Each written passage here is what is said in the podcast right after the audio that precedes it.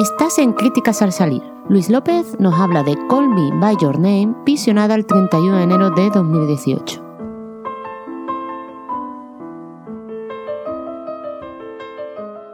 Saliendo de ver la nueva película del italiano Luca Guadagnino, que a la presentadora de las nominaciones de los Oscars le costó un horror pronunciar, cosa que comprendo.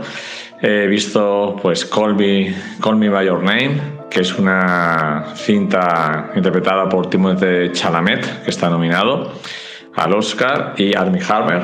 Mm, también está nominada a Mejor Película, a Mejor Guion Adaptado y a Mejor Canción. Le cuesta arrancar. Los primeros 30 40 minutos eh, son premiosos. Es verdad que presentan la situación y los personajes tiene sentido que sea así cuando ves la película en, su totalidad. Estamos en, el norte de Italia, en los años 80. Es la historia de amor y sexo entre un joven de 17 años y un becario mm, de su padre que es profesor universitario, que tendrá unos treinta y tantos años. Eh, la película en cuanto surge la, relación amorosa y sexual entre ellos cuando se materializa, la película crece y crece, toda esa parte la verdad es que es redonda y tiene un epílogo puede entenderse de, de, diferentes maneras. Hay una conversación entre padre e hijo que a algunos espectadores le parecerá sublime y otros le parecerá que es un resumen demasiado forzado de un padre idealizado, demasiado comprensivo. ¿no?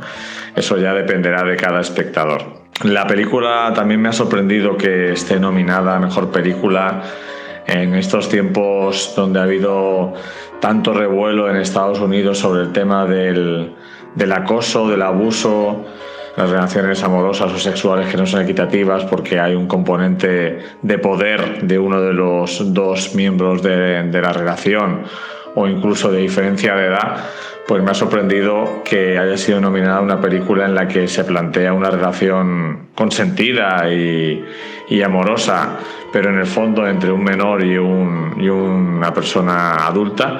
Me, me sorprende que Hollywood que muchas veces tan puritano se haya atrevido a nominar una película que plantea este tema sin tapujos y con bastante crudeza sexual. Pero a pesar de, todo ello me parece una, un, acierto que Hollywood se haya atrevido a hacerlo. Quizá si la película fuera estadounidense no lo hubieran hecho, pero bueno, me imagino que pensarán, bueno, estos europeos siempre tan, tan promiscuos y tan libertinos. ¿no? En definitiva, es una posiblemente la mejor película del director. Y os recomiendo que tengáis un poco de paciencia con los primeros 30 minutos, que no son los mejores de la cinta, porque luego os va a recompensar. Le doy un 3 sobre 5 a esta película de Call Me By Your Name.